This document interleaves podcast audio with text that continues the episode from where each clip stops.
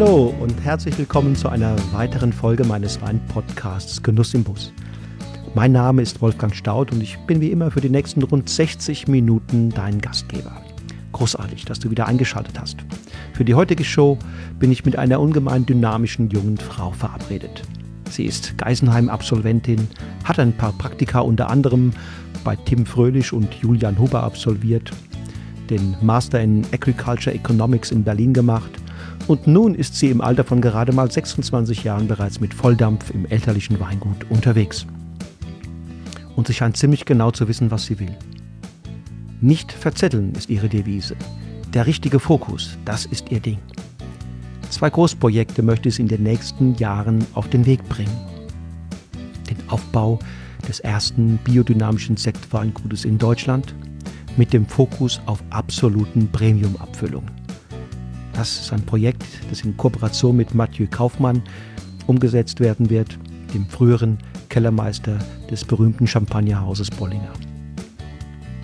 Und sie plant zweitens die Reorganisation des Rebsortenportfolios mit dem Fokus auf nur noch zwei Sorten, Riesling und Pinot Noir. Fokus ist ihr Ding. Die Rede ist von Sophie Christmann vom Weingut Christmann in Gimmeldingen in der Pfalz. Wir sitzen in der ehemaligen Probierstube des alten Fachwerkhauses, vorne an der Straße, die runter aus dem Ort kommt. Pittoresk, so wie man sich ein Traditionsweingut mit jahrhundertelanger Geschichte in Deutschland vorstellt.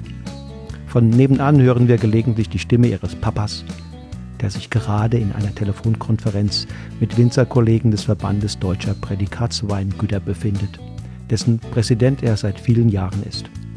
Steffen Christmann hat das traditionsreiche Weingut Christmann seit seiner Übernahme im Jahr 1996 wieder an die deutsche Spitze geführt, dort, wo es vor 100 Jahren schon einmal war. Die Christmanns bewirtschaften heute rund 20 Hektar Rebflächen, die zu 85 Prozent als VDP große oder VDP erste Lagen klassifiziert sind. Sophie sagt mir, für uns stehen die Lagen, also die Herkünfte, viel stärker im Fokus als die Rebsorten. Seit 2014 arbeiten wir zertifiziert biodynamisch und die biodynamische Bewirtschaftung unserer Weinberge ist die Grundlage dafür, dass die Rebe in Harmonie mit ihrer Umgebung wachsen und gedeihen kann. Nur dann sind wir in der Lage, absolut authentische, ursprungstypische Weine zu erzeugen.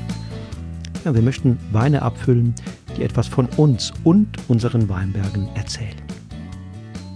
Hört einfach selbst rein ins Interview. Es ist eine tolle Gelegenheit, eine junge Frau, die das Gesicht des deutschen Weins in Zukunft sicher entscheidend mitbestimmen wird, der leidenschaftlichen Winzerin Sophie, ein wenig näher zu kommen, um dann vielleicht beim nächsten Entkorken eines Christmann-Weins dem Glasinhalt auf neue Weise zu begegnen und Seiten zu entdecken, die womöglich bisher verborgen geblieben sind.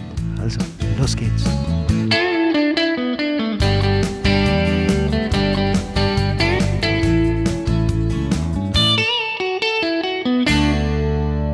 Sophie. Schön, dass es geklappt hat. Ich freue mich, dass ich hier bin. Hallo. Hallo. Ähm, wir sitzen ja hier in einem ziemlich, ziemlich historischen Gebäude. Ähm, wie alt ist das? Da sind gerade ähm, erst wieder die äh, aktuellsten Untersuchungen durchgeführt worden. Und das, also das Fundament von dem Haus ähm, steht jetzt hier in Gimmeldingen seit 1506, also schon äh, eine ganze Weile. Und das heißt, die Vorfahren haben alle hier gelebt? Nicht ganz. Also wir haben ein bisschen eine ähm, bewegte Familiengeschichte im Weinbau. Also wir können ähm, unsere Familie als Wingertsmänner hier in Gimmeldingen zurückverfolgen, auch so bis 1505, 1506. Ähm, allerdings nicht hier am Standort, also mit ähm, eigenem Betrieb dann auch erst seit 1798. Das ist eigentlich ein relativ klassisches Entstehungsdatum für ein Pfälzer Weingut, weil es eben die Zeit war, in der im Prinzip Napoleon kam, ähm, die und im Prinzip die Familien, die die Weinberge schon lange ähm, im Prinzip im Lehen bewirtschaftet hatten, dann die Flächen kaufen konnten und eben genauso auch unsere Vorfahren. Und dann ist der Betrieb 1798 entstanden. Ähm, wir sind auch schon immer in Gimmeldingen, wir sind allerdings hier ein bisschen durchs Dorf gezogen und ähm, hatten ursprünglich hier mal vier verschiedene Hofstellen quasi im Dorf. Aber ähm, mein Urgroßvater ähm, der als jüngstes von äh, drei Kindern relativ spontan, auch relativ jung schon den Betrieb übernehmen musste, weil eben Vater und Brüder im Ersten und Zweiten Weltkrieg gefallen waren. Ähm, deswegen kann man ihm da, glaube ich, auch nicht so richtig einen Vorwurf machen, hat aber den, den Sprung vom Weingutsbesitzer zum Winzer nicht so richtig geschafft. Und hat eben, also ich glaube, es war in der Zeit allgemein schwierig, den Sprung zu schaffen, aber hat eben damals noch ähm, ja, relativ lange mit viel Personal und ähm, vor allem zwei Jockeys und vier Rennpferden auf der Haslocher ähm, Rennbahn ähm, gewirtschaftet. Mhm. Das hat eben dieser kleine Familienbetrieb nicht so ganz hergegeben. Deswegen musste mein Großvater da ähm, ein bisschen konsolidieren und ähm, hat eben drei Höfe abgegeben und dann ähm, den Betrieb hier runter konzentriert. Also ähm, dass das Haus hier im Prinzip die Hauptbetriebsstätte ist, ist im Prinzip erst so seit um die 100 Jahren so. Also mein Vater ist, ähm, mein Vater ist noch in einem anderen Gebäude groß geworden. Ähm, die Familie wohnt jetzt hier ähm, seit den frühen 70ern im Prinzip. Und der Betrieb ist auch erst seitdem komplett hier komplett. Also hier spielt sich alles ab. Genau, also wir haben hier im Prinzip ähm, dieses alte Fachwerkhaus, also wo wir jetzt hier sitzen, das war auch früher unsere Weinprobierstube. Mhm. Ähm, dann haben wir aber vor ein paar Jahren, als es dann doch ein bisschen professioneller werden musste, ähm, die alte Scheune ausgebaut ähm, zu einer Vinothek. Und da haben wir, deswegen hat mein Opa auch den Standort hier gewählt, im Prinzip hier ähm, hinten dran noch relativ viel Freifläche gehabt. Und ähm, der hat da in den 70ern das Betriebsgebäude errichtet, das mein Vater vor zehn Jahren auch nochmal erweitert hat. Und deswegen findet bis auf den Außenbetrieb ähm, alles hier am Standort mhm. statt. Ist er noch, also dein Papa noch der Chef hier oder bist ja, du ja. da schon? Nee, mein Papa ist noch der Chef. Okay. Das ist auch okay so. Also ich bin jetzt erst seit, ich bin im äh, Frühjahr 2018 in den Betrieb gekommen. Mhm. Und ähm, mein Opa ist auch noch mit dabei, also mhm. also mein Opa ist jetzt 91 und ähm, macht hier auch mit. Und ähm, ich bin jetzt 26 und äh, wir haben im Prinzip eigentlich die Entscheidung gefällt, dass wir das ähm, jetzt noch gute zehn Jahre zusammen machen wollen, was wahnsinnig viel Spaß macht, aber deswegen ist er im Moment noch der Chef-Chef und ich bin der äh, Junior. Die Junior-Chefin. Junior ja. Das, das, heißt, es wird so eine, einen, einen schleichenden Übergang geben. Genau, ja. Also es ist auch, ich denke, dass das was total ähm, Wertvolles für einen Betrieb sein kann, wenn sich zwei Generationen so gut verstehen, dass es ihnen Spaß macht, zusammenzuarbeiten. Man hat plötzlich das Gefühl, dass aus zwei Menschen mehr als 200 Prozent Leistung rauskommt und mehr als 200 Prozent Ideen und Kraft und Energie. Und ähm, die letzten anderthalb Jahre zeigen auch einfach, wie dadurch, dass wir uns so gut verstehen und wir uns einerseits ähm, ja, gegenseitig ein bisschen anstacheln und uns aber auch gegenseitig ähm, immer wieder ein bisschen einbremsen, ähm, wir einfach hier ein ganz anderes Tempo nochmal aufgenommen haben, was total viel Spaß macht. Ähm, seid ihr von der Persönlichkeit her, seid ihr unterschiedlich? Es geht so. Also ich glaube, wir sind eigentlich, wir sind relativ ähnlich. Also ich glaube, ähm, ähnlicher, also ich habe noch drei jüngere Geschwister, ähm, ähnlicher als manche andere. Aber ähm, es gibt schon auch äh, Sachen, wo wir ein bisschen unterschiedlich ticken, ja. Aber es ist ein angenehmer Chef, also. Äh, Total. Also im Prinzip könnte ich mir das ähm, kaum besser vorstellen, weil ich im Prinzip einerseits anders als ähm, viele andere Freunde, die ähm, im Prinzip in die Betriebe gegangen sind, nicht sofort die komplette Verantwortung tragen muss. Ähm, was natürlich ist leichter macht, sich auf verschiedene Sachen zu konzentrieren, die einem Spaß machen und die, die einem wichtig sind. Und er mich aber gleichzeitig an den Stellen, an denen es mir wichtig ist, einfach machen lässt. Was ähm, natürlich das in Frage stellt und diskutiert, aber ähm, ich da den Freiraum habe, meine Ideen umzusetzen. Und die Kombination ist, ähm, glaube ich, super cool. Will er denn den, den, die VD, VDP-Präsidentschaft noch äh, ein paar Jahre machen? Also das macht er ja jetzt ähm, in der fünften ähm, Amtsperiode, also ist jetzt im äh, 13. Jahr, mhm. also hat er es jetzt schon eine ganze Weile gemacht. Ähm, sie sind im Moment sehr eifrig daran, ähm, ein neues deutsches Weingesetz ja zu stricken und da ähm, will er im Prinzip das, was man mit der VDP-Klassifikation in den letzten Jahren gelernt hat, gerne ein bisschen einbringen und engagiert sich da sehr viel. Aber wenn das ähm, rum ist, dann könnte ich mir vorstellen, dass es auch Zeit für einen Nachfolger mhm. ist. Und du selbst hast in Geisenheim studiert? Genau. Und auch noch eine Ausbildung? Nee, ich ähm, wollte gerne nach dem Abi direkt an die Uni. Ja. Und ähm, bin deswegen ähm, nur zum Vorpraktikum für ein halbes Jahr in die Nahe zu Fröhlichs, ähm, weil ich gerne in einen Betrieb wollte, den wir nicht so gut kennen und der ein bisschen, bisschen weiter weg ist irgendwie. Ich wollte nicht zu den Pfälzern, mit denen ich praktisch aufgewachsen bin. Und war eben dann ein halbes Jahr in der Nahe und bin dann nach Geisenheim und habe dann ähm, im Prinzip da ein Jahr länger studiert, um eigentlich so die Praxisphasen zwischen reinzuschieben und meine Semesterferien in den verschiedensten Weingütern verbracht. Aber wenn du so in dich hineinhorchst, ähm, spürst du da schon eine ganz große Leidenschaft für den Wein? Klar, also ich wollte im Prinzip, wenn ich so ähm, zurückdenke ähm, an meine Kindheit, wollte ich eigentlich, also konnte ich mir eigentlich noch nie so richtig vorstellen, was anderes zu machen. Das ähm, klingt immer so schnulzig, aber ähm, ist mir eigentlich auch erst in den letzten Jahren klar geworden, ähm, als ich hier so richtig angefangen habe zu arbeiten, dass es eigentlich nie was anderes gab, was ich mir habe vorstellen können, was ich gern gemacht hätte. Dementsprechend passt es gut. Ja, es könnte ja auch in dem Alter ganz anders sein, ne? dass man alle möglichen Träume hat. Klar, kann alles passieren, aber ich bin mit äh, 24 hier ganz glücklich eingestiegen, schon fast ein bisschen früher, als mein Vater mich eigentlich hier haben wollte. Ähm, aber haben wir uns ganz gut arrangiert. Was bedeutet Wein und Weingenuss im Besonderen für dich?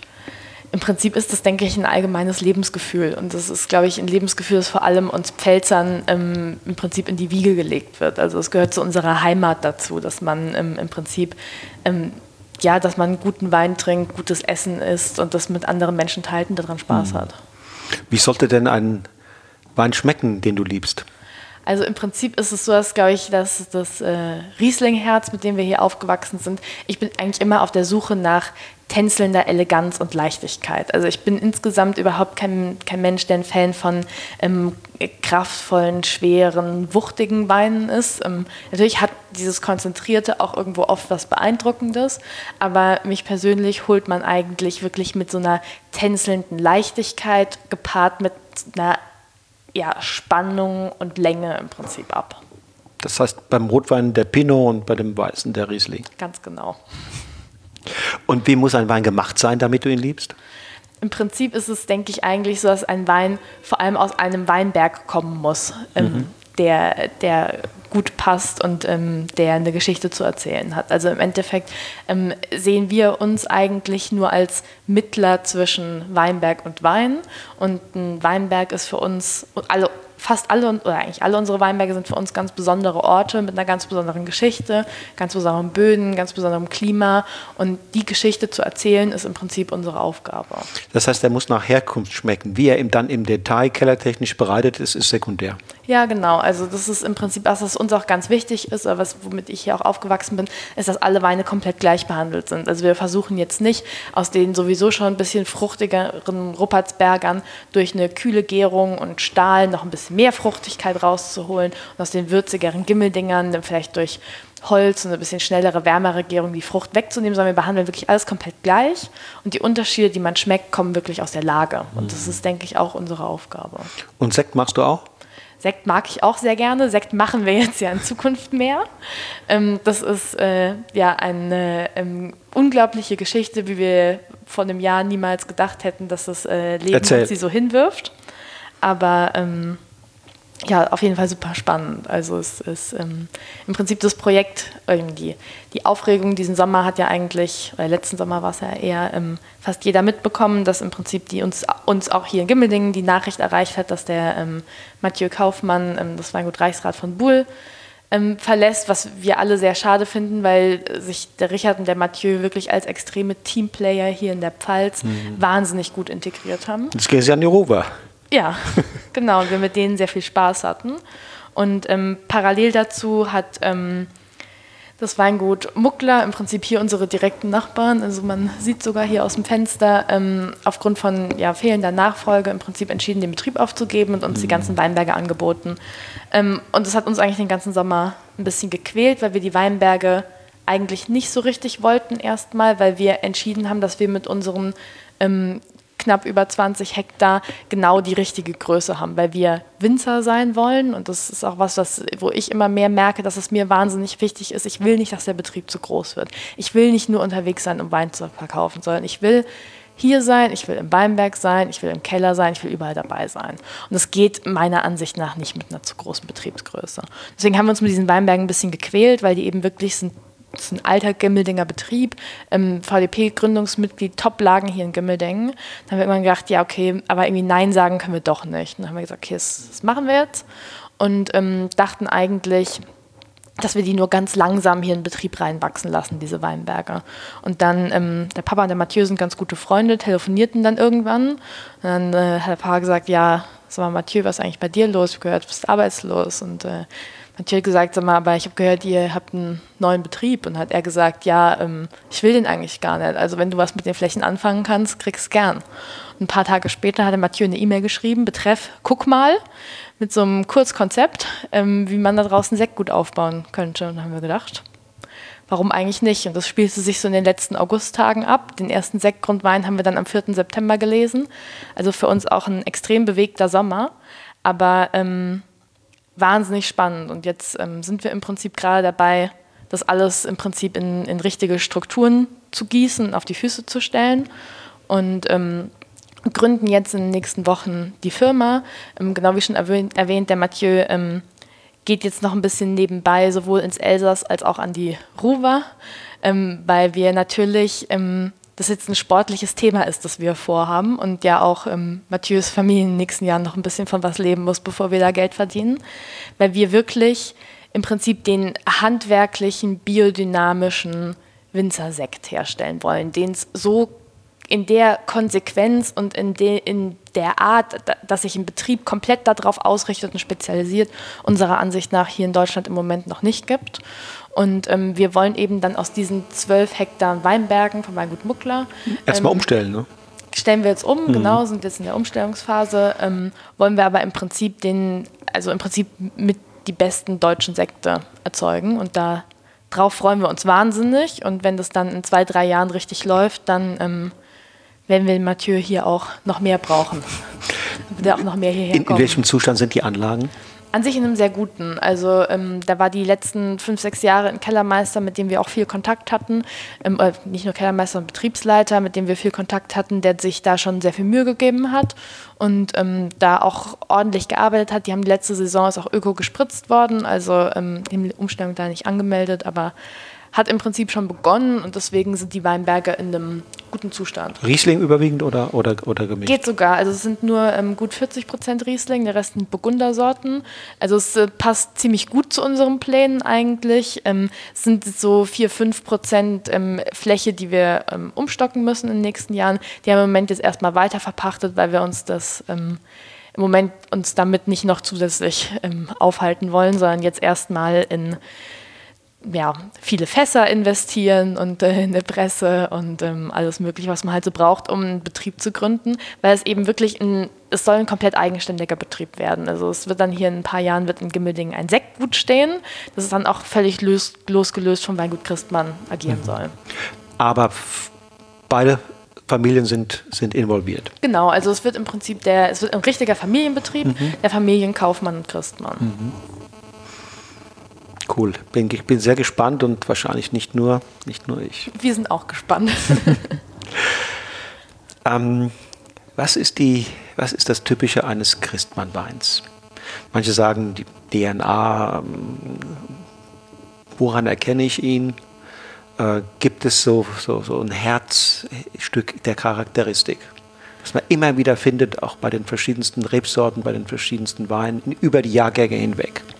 Und ich denke, dass das, ähm, darüber mache ich mich manchmal ein bisschen lustig, aber es ist eigentlich kein ganz, ist eigentlich ein ganz passender Vergleich. Mein Vater sagt immer, die Weine hier sind im Prinzip wie der, der männliche Balletttänzer. Also sind im Prinzip nicht so leicht und filigran ähm, und zart wie jetzt ähm, die aus den verschiedenen Flusstälern, wo es einfach ein bisschen kühler ist. Sie sind aber auch nicht ähm, schwer und äh, träge, sondern sie sind ähm, einerseits haben sie eine tänzelnde Leichtigkeit, andersrum sind sie kraftvoll. Sie sind auch aus der Pfalz und es ist auch eine wärmere Region. Und die Balance haben wir, glaube ich, in den letzten Jahren sehr, sehr gut geschafft einzufangen, dass die Sachen ähm, typisch für die Pfalz sind, also eine, eine reife Frucht haben, eine lange Struktur, aber trotzdem was sehr puristisches und zurückgenommenes. Und das ist was, was, denke ich, für uns den, den Typ Christmann im Prinzip immer mehr ausmacht. Weshalb gelingt genau das? Weil das ist ja das eine, das Kraftvolle ist ja durchaus, wie du sagst, das ist pfälzig. Ja? Das haben wir überall. Gepaart aber mit dieser tänzelnden Leichtigkeit, da wird es schon ein bisschen enger, wenn wir da mal rumgucken. Ne? Wo gibt es das genau in dieser, in dieser Kombination noch? Also weshalb gerade bei euch? Ich denke, das sind ähm, wahrscheinlich drei verschiedene Gründe. Das eine ist ähm, jetzt 16 Jahre Biodynamie, was auch wirklich eine der Grundsäulen unseres Betriebs ist. Ist im Prinzip die Überzeugung, so zu arbeiten. Und ähm, deswegen haben wir einfach Weinberge, denen wir genau ähm, anmerken, dass sie einfach in den letzten Jahren der Reife ein bisschen langsamer geworden sind, ähm, mehr Balance gefunden haben, die Erträge sind niedriger geworden. Also ich denke, das ist was, was uns hilft. Ähm, auch einfach, weil die Trauben immer auch vom, auch schon die Trauben gefühlt vom ähm, Geschmack her ein bisschen puristischer geworden sind. Ähm, dann sind wir extrem haben wir uns extrem viel Gedanken über den Lesezeitpunkt gemacht und ähm, sind deswegen wahnsinnig schlagkräftig geworden. Also unsere Betriebsfläche hat sich in den letzten Jahren im Prinzip nicht vergrößert, ähm, aber unsere Erntedauer, es war 2012, haben wir noch sechs Wochen gelesen. Ähm, in den meisten Jahren danach so dreieinhalb, vier. Jetzt 2019 waren es nur noch 16 Erntetage fürs Weingut. Also mittlerweile ein sehr, sehr großes Leseteam. Haben zwei Pressen, um einfach wirklich alles am, am optimalen Tag im Prinzip ernten zu können. Das ist was, wo gerade wir beide ähm, uns wahnsinnig viel mit beschäftigt haben, wann der optimale Zeitpunkt ist, diese Trauben abzuschneiden. Und gefühlt ist eigentlich in jedem, also Herbst ist in der Beziehung auch immer eine sehr aufwühlende Phase, weil man einfach gestresst davon ist, ähm, diese Entscheidung zu treffen, was man jetzt wann ernten möchte eigentlich, finde ich vor allem. Und da ähm, sind wir, glaube ich, sehr gut drin geworden, mittlerweile da den richtigen Punkt zu finden. Das Gefühl ist das Zeitfenster eigentlich für uns immer nur so drei, vier Tage, die wir optimal finden. Und deswegen eben dieses große Team, also dieses Jahr waren fast 35 Leute für uns im Einsatz. Ähm, was uns da wahnsinnig hilft. Und das andere ist, dass wir, ähm, der dritte Punkt ist eigentlich, denke ich, auch unsere Lage hier in Gimmeldingen. Also wir sind ja nicht der, ähm, einer der ganz altbekannten Orte der Mittelhart, sondern wir sind eher eher die Newcomer ein bisschen. Also früher ähm, sagte man, dass das hier eher Grumbeeräcker sind als äh, Weinberge. Ich denke, das haben wir mittlerweile bewiesen, dass es nicht so ist.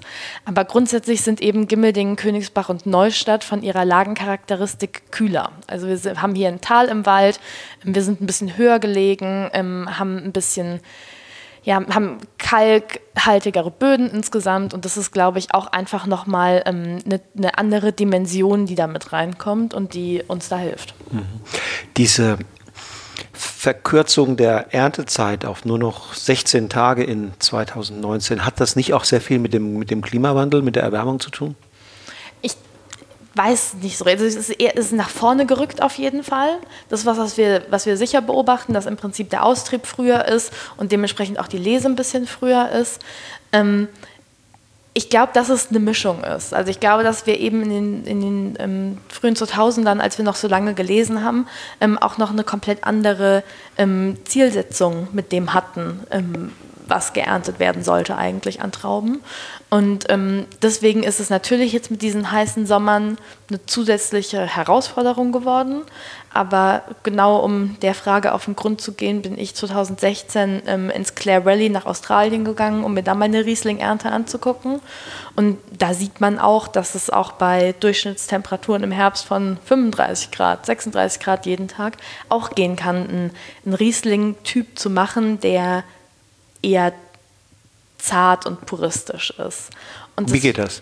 Ja, das geht eben, das geht vor allem über einen Lesezeitpunkt. Also das ist eben was, wo natürlich ähm, im Prinzip der, der Klimawandel und das, das Rücken in, in diese ähm, doch oft noch sehr sommerliche Phase Anfang September es natürlich schwieriger macht, weil wenn es jeden Tag an die 30 Grad hat, dann schreitet die Reife natürlich viel schneller voran und dann müssen wir auch viel schlagkräftiger sein, ähm, um die Trauben zu holen. Anders als wenn es jeden Tag nur 15 Grad mhm. hat, ähm, dann konnte man da ein bisschen gemütlicher Das heißt, das optimale Lesefenster äh, wird, wird, kürzer. Wird, wird kürzer. Ja, ja auf ja, jeden ja. Fall. Mhm. Mhm. Und mehr Wärme bedeutet doch in der Regel auch höheres Mostgewicht, oder? Es kommt so ein bisschen drauf an. Also ich glaube, dass ähm, die Weinberger auch ganz gut da drin sind, da so eine gewisse Balance zu finden. Also jetzt zum Beispiel 18, ähm, was ja wirklich so das Hitzejahr schlechthin war ähm, und wo es auch relativ trocken war, haben wir eigentlich durch die Bank eher niedrigere Mostgewichte. Also auch niedrigere Mostgewichte zum Beispiel als 19. Ich denke, dass das auch mit unserem ähm, mit unserem Empfinden von der geschmacklichen Reife zu tun hat, dass einfach die ähm, aromatische Reife, dadurch, dass es so warm war, auch relativ schnell vorangegangen ist und wir deswegen die Trauben relativ also Öxle Reife technisch schon relativ früh, empfanden wir, dass die die aromatische Reife erreicht haben und mhm. haben sie mhm. deswegen geerntet. Und ähm, deswegen haben wir 18, anders als immer von allen erwartet wird, Weine zwischen 11,5 und 12,5 Volumenprozent. Mhm. Also im Prinzip auch die GGs stehen mhm. mit 12,5 Volumenprozent cool, auf dem Tisch. Ist das toll. Ja, und das hat einfach genau gepasst. Und deswegen, und jetzt zum Beispiel 19, ein bisschen kühleres Jahr, ein bisschen mehr Säure. Ähm, da hat einfach geschmacklich, haben die Sachen ein paar Tage länger gebraucht, haben ein paar mehr Öchsle im Prinzip, bis wir die Sachen dann, dann geerntet haben. Und deswegen ähm, weiß ich gar nicht, ob man, ob es nicht eher sogar so ist, dass man in diesen warmen Jahren mit tendenziell ein bisschen weniger Zuckerreife klarkommt. Mhm. Und ähm, deswegen hat es so für uns die letzten Jahre eigentlich ganz mhm. gut funktioniert. Mhm. Die Entscheidung zum biologischen oder dann biologisch dynamischen Weinbau, die ist ja vor deiner Zeit ja. gefallen. Ähm, ist es im Grunde genommen, wenn du es mal aus deiner Sicht jetzt siehst, im Grunde eher eine Frage der, der Produktionsethik oder der betrieblichen Ethik, äh, sich für sowas zu entscheiden, weil es ja letztlich ein anderes Wirtschaften bedeutet, nachhaltiger ist, ressourcenschonender ist, umweltschonender, es steht für auch ein Stück weit Biodiversität, äh, gesunderes Boden etc. Ähm, oder macht man das ganz bewusst, weil man sagt, so kriege ich im Ergebnis auch einen besseren Wein? Also ich denke, dass im Prinzip diese ganzen ähm, Nachhaltigkeitsthemen ja eher so Themen sind, die in den letzten Jahren aufgekommen sind. Und als ähm, wir damals umgestellt haben, das hat mein Vater zusammen ähm, im Prinzip mit ähm, Wittmanns und Rebholzens, ähm, auch relativ parallel zu Birklin ähm, gemacht, da ging es einfach um die Frage, es war ja da ging es um die Frage, wie man die Herkunft am allerbesten in den Wein transportiert. Und die, es herrschte einfach die Grundüberzeugung, dass Herkunft nur dann schmeckbar ist, wenn die Rebe im Einklang mit ihrem Terroir ist. Und dazu gehört im Prinzip ein gesunder Boden und eine gewisse Harmonie im Weinberg. Und das ist im, damals war im Prinzip die Biodynamie eigentlich eher ein Handwerkszeug ähm, auf dem Weg zum großen Terroir-Wein. Mhm. Ähm, die anderen Themen sind Themen, die natürlich für uns auch in den letzten Jahren wichtiger geworden sind, die ich aber, was ich aber eigentlich fast ein bisschen absurd finde, dass die so, ja, extrem diskutiert werden, weil es meiner Ansicht nach eigentlich selbstverständlich für einen Landwirt sein müsste, dass er ein Interesse daran hat, dass sein Boden gesund ist und dass sein, mhm. sein Weinberg oder sein Feld oder was auch immer lebt. Mhm. Weil im Prinzip ähm, Natürlich ist es schön, dass uns jetzt, also ich bin jetzt die neunte Generation hier im Betrieb, ähm, diese Weinberge sind eigentlich irgendwo das Kapital unserer Familie, weil wenn aus diesen Weinbergen keine großen Weine entstehen, dann sind die ja nichts mehr wert. Und deswegen ist es unsere Aufgabe, diese Weinberge gesund zu halten. Und ich denke, dass da die, die Perspektive der Biodynamie einfach auch dem, dem Landwirt oder dem Winzer einfach die ganz wichtige Aufgabe nochmal präsenter macht, darauf aufzupassen. Da bist auch du völlig von überzeugt, dass das der richtige Weg ist. Ja, ganz klar. Was im Weinberg macht ihr denn anders? Um jetzt nicht in alle Details zu gehen, sag mal vielleicht die zwei, drei wichtigsten Dinge. Okay, da unterscheiden wir uns selbst auch deutlich noch von nur in Anführungsstrichen biologisch äh, wirtschaftenden Betrieben. Ich denke, dass es vor allem ein sehr ganzheitlicher Blick auf den Weinberg ist. Also es ist das, was ich an der Biodynamie auch mit eigentlich das Faszinierendste oder auch manchmal fast das Schwierigste finde, ist, dass im Prinzip dem, dem Winzer die Aufgabe gibt, den, den Weinberg ähm, oder sein Feld im Prinzip als, als Ganzes zu betrachten, als Ökosystem und sich zu fragen, an welcher Stelle der welches Problem haben könnte, was man im Prinzip in eine Balance bringen muss. Und das ist ähm, für mich eine viel, viel wichtigere Fragestellung, als jetzt darüber zu diskutieren, ähm, an welchem Tag man jetzt welches Präparat zu welcher Uhrzeit ausbringt. Das ist, also ich meine, natürlich ist die, finde ich, die Arbeit mit den Präparaten sehr wichtig und die ist auch was, was ähm, wir sehr intensiv machen. Aber das, das Wichtigste für mich daran ist wirklich im Prinzip dieser ganzheitliche Blick auf einen Weinberg, ähm, bei, der, der, bei dem uns immer die Frage begleitet, was wir tun können, ähm, um es dem sozusagen leichter zu machen oder denen eine bessere Balance zu bringen. Und damit ähm, beschäftigen wir uns, denke ich, nochmal deutlich mehr als ein Betrieb, der einfach ökologisch arbeitet und sich da an bestimmte Regeln hält. Aber ähm, natürlich gibt es auch Betriebe, die, die öko arbeiten, die das super gut umsetzen. Also es, ist, es gibt ja auch Betriebe, die konventionell arbeiten und das super gut umsetzen. Und deswegen, und es gibt auch Ökos, die zwar öko sind, aber es nicht besonders gut umsetzen. Also es ist, hat immer tausend Facetten. Endet ähm, dieser Biodynamie-Gedanke dann im Weinberg oder lebt man dann auch als Familie ein Stück weit anders, isst anders, kauft anders ein, äh, prägt es das ganze Leben? Klar, also im Prinzip ist es, denke ich, wenn man sich ähm, mit dem Gedanke so auseinandersetzt, dann ist es vor allem ein Gedanke, den wir ähm, versuchen auch immer mehr im, also vor allem natürlich erstmal im Keller und auch bei unserer Vermarktung. Ich habe vor allem auch, ähm, oder wir haben sehr viel Zeit damit verbracht, unsere Verpackungen zum Beispiel auch ein bisschen ähm, nachhaltiger ges zu gestalten, wo es geht, verzichten auf Zinn, sondern benutzen jetzt Polycaps. Ähm, die Kartons sind jetzt alle aus Recyclingpapier. Im Büro gibt es nur noch Umweltpapier, lauter so Sachen. Ähm, einfach, dass man versucht, da wo man kann, ähm, im Prinzip ja, einfach auf die, die Natur zu achten. Und klar ist es auch für uns als Familie, gerade was die Ernährung betrifft. Also kaufen wir, also mein Vater geht jeden Samstag um halb sieben auf den Markt, um im, am mhm. Demeter-Stand sich in die Schlange zu stellen und noch ein paar Karotten zu kaufen. Mhm. Also das ist ähm, was für uns, ja, was ganz selbstverständlich ist, glaube ich, einfach genauso hochwertig, wie wir unseren Wein erzeugen wollen, genauso hochwertig wollen wir auch, dass die anderen Lebensmittel, die wir im Prinzip verbrauchen, äh, erzeugt werden. Glaubst du, der Markt wird das auch zukünftig noch, noch besser honorieren? Ja, also im Prinzip sind wir ja als, als Winzer sowieso in der glücklichen Position, dass wir uns ähm, im Prinzip eine, eine, Marke aufgebaut haben, die ähm, für sich spricht und mit der wir ähm, mit der wir dann eben auch einen Preis erzielen können, der es uns ermöglicht, genauso zu arbeiten. Es ist, denke ich, ähm, vor allem wünschenswert, dass das auch in der, ähm, in der allgemeinen Landwirtschaft so ist, dass das stärker honoriert wird. Ähm, habe gerade den Andreas Schumann noch schon mal gefragt, ob er nach dem ähm, Kalender von einer gewissen Frau Thun arbeitet. Ähm, wie haltet ihr es da? Klar, der liegt äh, sowohl hinten im Kälterhaus ähm, als auch bei mir auf dem Schreibtisch rund um die Uhr, ähm, weil wir eigentlich all unsere Arbeiten danach richten. Also wir haben ähm, für das ganze Team einen Rebschnittkalender, in dem man zum Beispiel auch genau sehen kann, was, also es ist zum Beispiel jetzt für uns in der Betriebsgröße nicht möglich, nur an Fruchttagen zu schneiden, aber wir schneiden eben unsere großen Gewächse in ersten Lagen ausschließlich an Fruchttagen und alles andere nur in der Pflanzzeit.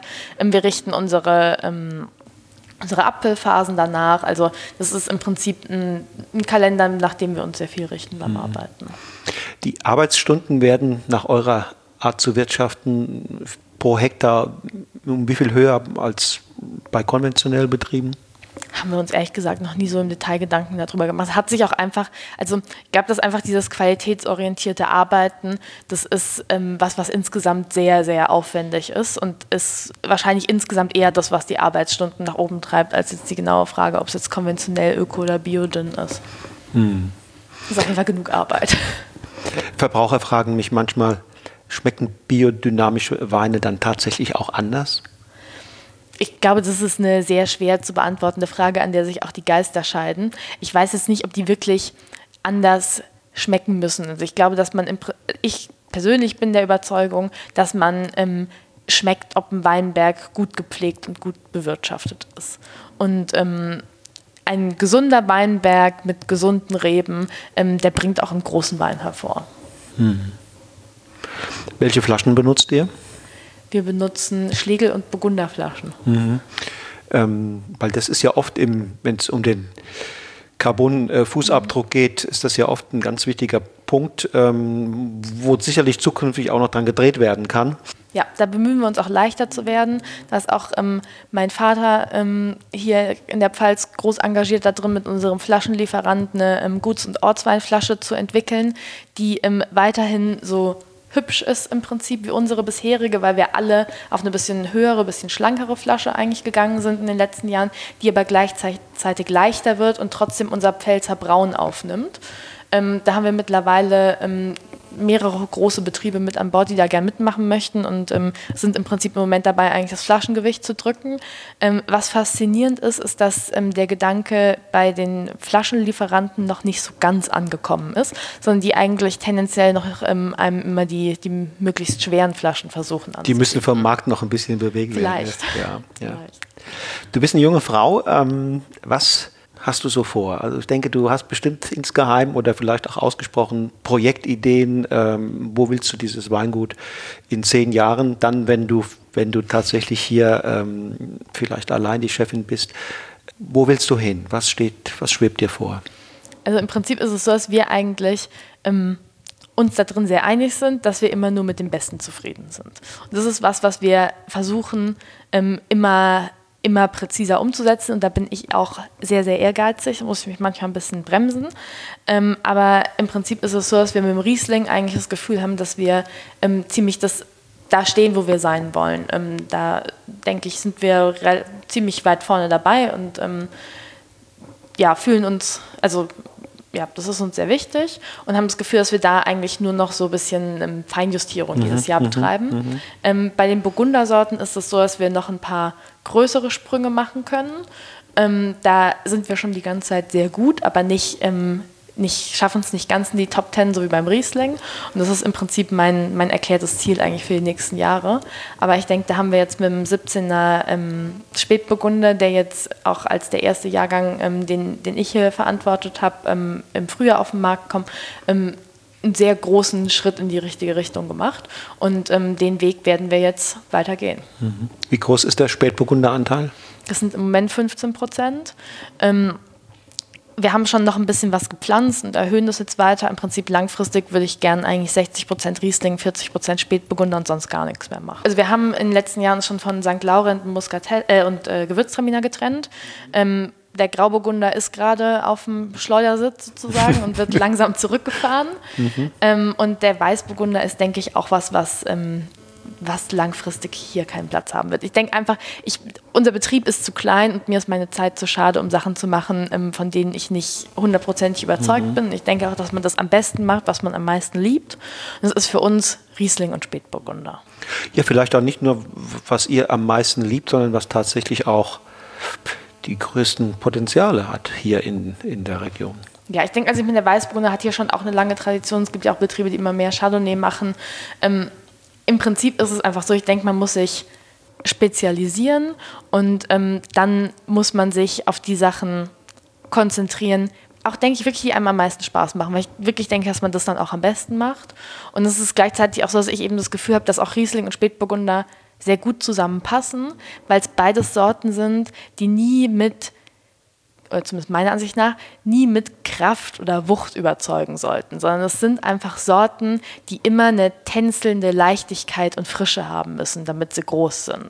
Und ähm, insofern zur Persönlichkeit der Christmanns passen. Ja, genau, die zu dem passen, das wir schon immer machen wollten und ähm, die auch insofern ähm, sich für mich überhaupt, weil ich meine, hier in der Mittelhart gibt es gar nicht so viel Spätburgunder, aber ähm, das war, was sich so für mich überhaupt nicht widerspricht und was gut zusammenpasst und deswegen ähm, ja, geht so in die Richtung weiter. Wie groß ist eigentlich der Schock, wenn man von Geisenheim kommt und geht, arbeitet dann in einem Betrieb wie dem euren, also biodynamisch, im Grunde genommen ja nach komplett anderen Prinzipien als das, was man wahrscheinlich dort äh, äh herrschende Lehrmeinung ist. Ja, also ich meine, wir hatten in Geisenheim auch zwei, drei Vorlesungen ähm, zum Thema Biodyn, auch ein Projekt mit Georg Meissner, also haben da schon ein bisschen was gehört. Ähm, bei mir war der Schock hierher zurückzukommen noch ein bisschen größer, weil ich ja zwischen noch mal für zwei Jahre in Berlin war, was natürlich noch ein stärkerer Kontrast war. Aber ähm, im Großen und Ganzen ist es natürlich so, dass man in Geisenheim lernt man die Basics ähm, in der Uni und das Entscheidende lernt man aber abends, wenn man mit ähm, Freunden zusammensitzt und Wein trinkt und über die spricht und da lernt man am, mit Abstand am meisten. Socializing äh, und Tasting. Ja, auf jeden Fall vor allem Tasting. ähm, nee, das war schon immer super spannend. Ja, also Was war das für eine Generation? Alle möglichen. Also ich meine, die, ähm, die Badener, also der Friedrich Keller, Julian Huber waren auch bei mir im Semester. Ähm, und es waren aber auch, ehrlich gesagt, in meinem Freundeskreis vor allem auch viele Quereinsteiger, ähm, was, Quereinsteiger ist ja eigentlich immer ein gemeines Wort, weil es sind Leute, die auf dem ersten Bildungsweg sich für einen Weinbau entschieden haben. Aber nur weil sie nicht in einem Weingut aufgewachsen sind, bezeichnen wir sie als Quereinsteiger. Das ist eigentlich gemein. Aber im Prinzip ähm, habe ich eben auch sehr viele Freunde, die nicht in Weingütern aufgewachsen sind, was ich auch immer total spannend fand, weil es ähm, einfach doch sehr viel Horizont, denke ich, auch von einem Mensch, mhm. der jetzt zum Beispiel in Hamburg aufgewachsen mhm. ist, erfordert, sich für ein Weinbaustudium zu entscheiden. Und das sind eben auch nochmal Leute, von denen ich wirklich wahnsinnig viel gelernt habe. Was ist das Allerschönste am Winzerberuf? Ich denke, die ähm, Mischung daraus, ähm, fest mit den Füßen auf dem Boden zu stehen ähm, und in seinen Weinbergen zu arbeiten und zusammen mit der Natur und gleichzeitig am Ende ein, ein Produkt in der Hand zu haben, auf dem der eigene Name steht und für das das ganze Herz brennt, dass man ähm, dann in die ganze Welt hinausschicken kann und für das sich dann Leute begeistern. Welche Rolle spielt das Reisen? Das Reisen spielt natürlich ähm, auch eine, eine, zunehmende Rolle, ähm, weil wir, ich denke fast wir alle in Deutschland eigentlich ähm, eher im Export gewachsen sind in den letzten Jahren und auch wir jetzt als Betrieb mittlerweile ungefähr 45 Prozent von unseren Weinen ins Ausland verkaufen. Ähm, deswegen ist es natürlich schön, immer wieder unterwegs zu sein, aber wir bemühen uns, das uns eigentlich da alle ein bisschen einzubremsen. Also wir wollen jetzt nicht jedes Jahr in jeden Markt reisen, einerseits, weil ich es nicht unbedingt verantwortungsvoll finde und andersrum, weil es uns eben wirklich wichtig ist, vor allem in der Hauptsaison hier im Betrieb dabei zu sein. Welche Märkte sind am wichtigsten? Ähm, Schweden, Russland und danach so ein bisschen geteilt ähm, Spanien, Italien, Norwegen, USA. Mich interessiert noch, was, was die äh, Sophie Christmann noch so im Leben unternimmt. Wie viel Kraft braucht sie für den Betrieb und was bleibt da sonst noch für, für Hobbys, für, für alle möglichen anderen Dinge, Freundschaften? Also im Moment ist es natürlich so, dass wir hier eine sehr aufregende Phase erleben und sehr viel im Betrieb sind. Und es auch so ist, dass es ähm, mich so begeistert und ich hier so gerne bin und ich so gerne in den Weinbergen unterwegs bin, dass ich das ähm, gar nicht so arg trenne, sondern wirklich sehr, sehr viel Zeit und Energie im Moment ins Weingut stecke und das sich auch äh, richtig anfühlt.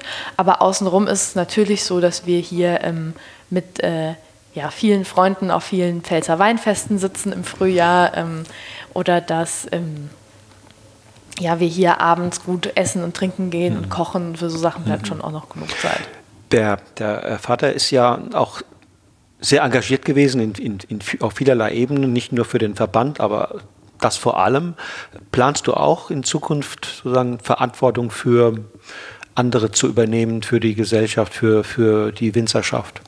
Ich denke, dass das ähm, schon auch, also gerade mein Vater ist ja auch ein großes Vorbild, was äh, in Sachen Kommunalpolitik, wo mhm. er eben auch hier in Neustadt sehr, sehr viel macht. Ich denke, dass das ähm, sicher was ist, wo man auch als Unternehmer ein Stück weit Verantwortung übernehmen muss irgendwann. Ähm, ich denke, dass das nicht ganz so mein Ding ist, wie das ähm, immer sein Ding war. Also ich bin ähm, dann doch, ähm, glaube ich, noch lieber ein bisschen mehr im Weinberg unterwegs, aber ich glaube, ein bisschen Verantwortung muss man trotzdem irgendwann übernehmen. Wenn du in die Welt guckst, was sind die drei, vier spannendsten Weinbaugebiete außerhalb dessen, was, was wir hier im eigenen Land haben? Gut, natürlich sind wir da im Moment ähm, auch ja, belastet von den, ähm, oder unsere, unsere Perspektive ist belastet von den Projekten, mit denen wir uns im Moment beschäftigen. Also ist im Moment ähm, natürlich der Blick ähm, ins Burgunden, die Champagne für uns ganz, ganz intensiv. Das ist auch was, was ich sehr spannend finde. Insgesamt bin ich eher ein alter Welttrinker als ein neuer Welttrinker. Das ist auch eher eine persönliche Vorliebe irgendwo.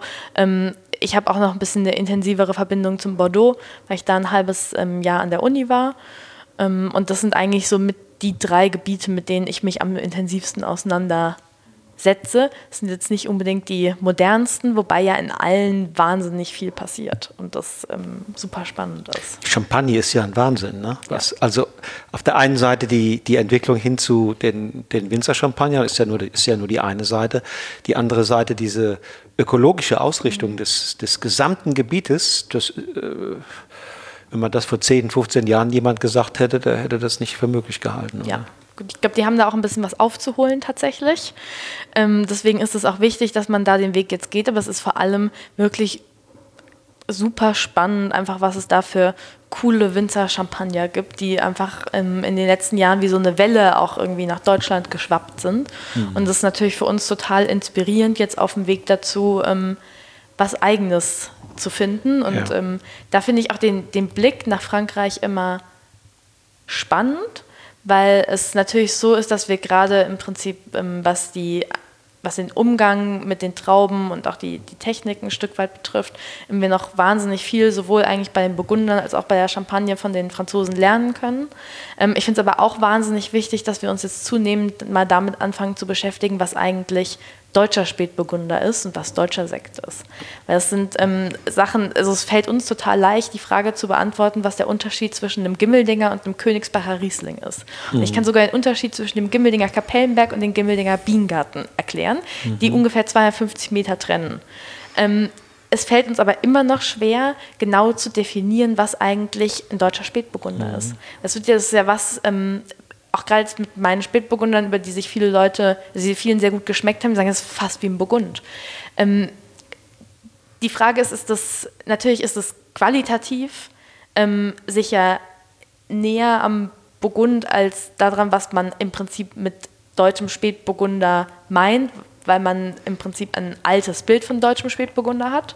Aber ich finde eigentlich fast das, das, die spannendste und die wichtigste Aufgabe jetzt so für die nächsten ähm, Jahre im Prinzip auch für die beiden Produkte, mit denen wir uns jetzt anfangen, intensiver zu äh, mit Spätburgunder sind wir schon ein Stück weiter, aber auch beim Sekt dann jetzt zunehmend, dass wir einfach anfangen zu verstehen, was ist eigentlich Deutschland, was ist eigentlich deutscher Stil? Mhm. Und dann darauf folgend, was ist Pfälzer Spätburgunder. Nicht immer nur geprägt von der Debatte, ob es jetzt gut oder schlecht ist, weil gleich die, die Deutschen sehr viel sich in Riesling reingehängt haben und nicht so viel in andere Sachen.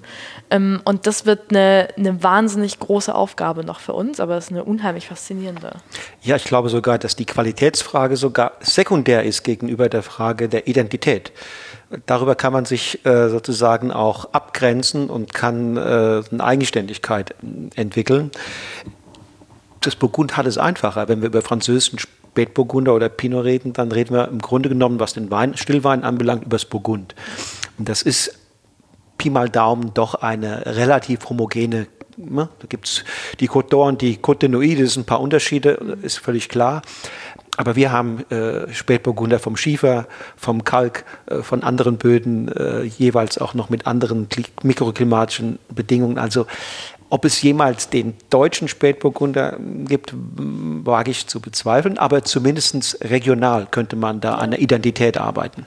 Auf jeden Fall. Also ich denke, dass, es, dass der, der Blick nach Frankreich wichtig war, um ähm, im Prinzip qualitativ erstmal ein paar große Schritte nach vorne zu kommen. Und ich denke, da haben wir sehr intensiv hingeguckt alle. Und jetzt ist es im Prinzip total spannend, ähm, was im Prinzip in den einzelnen Regionen jetzt daraus entsteht und wie jetzt jeder ähm, von uns anfängt, sich die Lagen genau anzugucken und zu, um, um zu verstehen, wie im Prinzip genau welche Lage funktioniert und was für Weine da entstehen. Das ist äh, ja spannend und macht Spaß. Ihr arbeitet hier für eine, für eine Marktnische. Ne? Wie guckt man aus so einer relativ komfortablen Position da einen sehr kleinen Nischenmarkt zu bedienen, wie guckt man von da aus auf den Gesamtmarkt? Was geht dir da durch den Kopf, wenn du da so die Gesamtentwicklung betrachtest? Ja, also ich meine, klar, wir machen schon immer ein Produkt für Nerds eigentlich. Ähm, und wir sind ja auch irgendwo Nerds. Wenn man jetzt die allgemeine, ähm, ja, den allgemeinen Weinbau betrachtet, dann ähm, halten uns ja auch viele für Spinner ein bisschen mit dem, was wir da die ganze Zeit schon tun. Ähm, Im Prinzip ist es eigentlich so, dass man sich für den, den allgemeinen Markt nur wünschen kann, dass es ähm, ja einerseits den, den vielen Winzern gelingt, die Preise ein bisschen anzuziehen, die oft an vielen Stellen noch sehr, sehr günstig sind. Auch Winzerfamilien gelingt, dass mal ihre eigene Arbeit wirklich komplett entlohnt wird, was ja an vielen Stellen eigentlich noch ein Problem ist. Und es dadurch auch gelingt, im Prinzip die Anbaubedingungen ein bisschen zu verbessern, weil das auch dringend nötig ist. Ein Freund von mir sagte letztens, der drei Viertel des Marktes besteht im Grunde genommen aus, aus einem alkoholischen Getränk, das aus Trauben äh, gemacht worden ist. Das ist uniform wie andere alkoholische Getränke im Grunde genommen auch und nur eher kleine, kleiner Bereich ist äh, herkunftstypisch, ist was auch immer. Ja. Ja, im Prinzip die Gesellschaft stellt sich Weinbau eigentlich immer noch so vor wie das, was wir machen. Handarbeit, Holzfässer, Handlese ähm, und äh, glückliche Winzer, die mit einem, die ein Glas Wein schwenken und im Keller stehen und überlegen. Aber Wein ist eben an ganz vielen Stellen dann doch ein Industrieprodukt geworden. Ähm, genauso wie Parallele kann man zu sehr vielem ziehen. Brot ist auch ein Industrieprodukt geworden, aber es stellt sich trotzdem eigentlich noch jeder am liebsten vor, dass es nicht aus dem äh, Lidl-Backautomat, sondern aus dem Holzofen geholt wird. Es erzeugt zwar immer wieder auch eine Gegenbewegung, auch beim Brot. Ja. Es ist ähm, quantitativ marginal. Ja, es gibt Leider. noch ein bisschen einen Weg. Sophie, vielen Dank. Ähm, aber noch eine Frage, nämlich welchen Wein trinken wir jetzt zusammen? Äh, wir trinken jetzt einen 2017er ähm, Spätburgunder aus dem besagten Gimmeldinger Bienengarten. Das ist ähm, ein Weinberg, den schon mein Großvater gepflanzt hat, also ist aus den äh, 70ern, sehr alte Reben, ähm, steht auf ähm, relativ kräftigem tertiärem Kalk, ähm, Boden fast also auf demselben Kalkgriff im Prinzip wie unser Idig, ähm, unser, unsere, unser Top-Weinberg. Und ähm, ist wirklich eigentlich einer von meinen, das ist eine erste Lage bei uns, aber ist ähm, absolut einer von meinen Lieblingsspätburgundern, weil es eben wirklich immer was sehr puristisches, sehr kräutriges, sehr salziges hat und ähm, da sehr wenig präsente Frucht hat, vor allem wenn es jung ist. Also es ist auf jeden Fall ein Spätburgunder für Fortgeschrittene, aber ähm, macht uns wahnsinnig viel Spaß. Jetzt noch Holzeinfluss oder ist das schon so ein bisschen eingebaut? Spürt man schon noch. Also wir sind damit ähm, ungefähr 35 Prozent neuen Fässern drangegangen, aber genauso wie ich eben die, die Leichtigkeit ähm, schon insgesamt im Wein rausarbeiten will, bin ich auch kein Freund von einem zu starken Holzeinsatz, ähm, sondern benutze da eher zärtere Fässer und deswegen spürt man das Holz schon noch, aber es ist äh, ja, nicht zu laut, denke ich. Gemäß der christmanschen äh, Persönlichkeit das Tänzelnde rauszukitzeln. Ja, genau. Also ich, ich tanze nicht so schön, aber ähm, unsere Weine dafür umso mehr, hoffentlich. Sophie, ganz großes herzlichen Dank. Sehr gerne. Äh. So, ihr Lieben, das war das Interview mit der selbstbewussten und ungemein eloquenten Sophie Christmann. Der Pinot war traumhaft, ungemein fokussiert, in der Nase kühl und verspielt mit Noten, die an Veilchen, Blaubeere und Sauerkirschen erinnern. Wunderschöne Harmonie, da passt alles. Ein extrem strahlend heller und ganz, ganz feiner Wein. Ich verlinke euch dieses Gewächs in den Show Notes und dort findet ihr dann auch den Link zur Webseite des Weingutes. Wer die Christmanns besuchen möchte, sollte sich vorher am besten telefonisch anmelden. So, das war's für heute. In 14 Tagen treffe ich mich mit Tobias Knewitz, ein rheinhessischer Jungwinzer, der bereits mit einer Reihe bemerkenswerter Weine auf sich aufmerksam gemacht hat. Schaltet also wieder ein, wenn die nächste Episode von Genuss im Bus am 14. Februar an den Start geht. Mehr Informationen zu mir und meinen Seminar-, Kurs- und Reiseangeboten findet ihr wie immer unter www.wolfgangstaud.com. Und wenn euch dieser Podcast gefällt, sagt es weiter. Informiert eure Freunde und alle Menschen, die sich ein bisschen für Wein und die Welt, in der er entsteht, interessieren. Also, bis in 14 Tagen. Lasst es euch schmecken. Tschüss und auf Wiedersehen.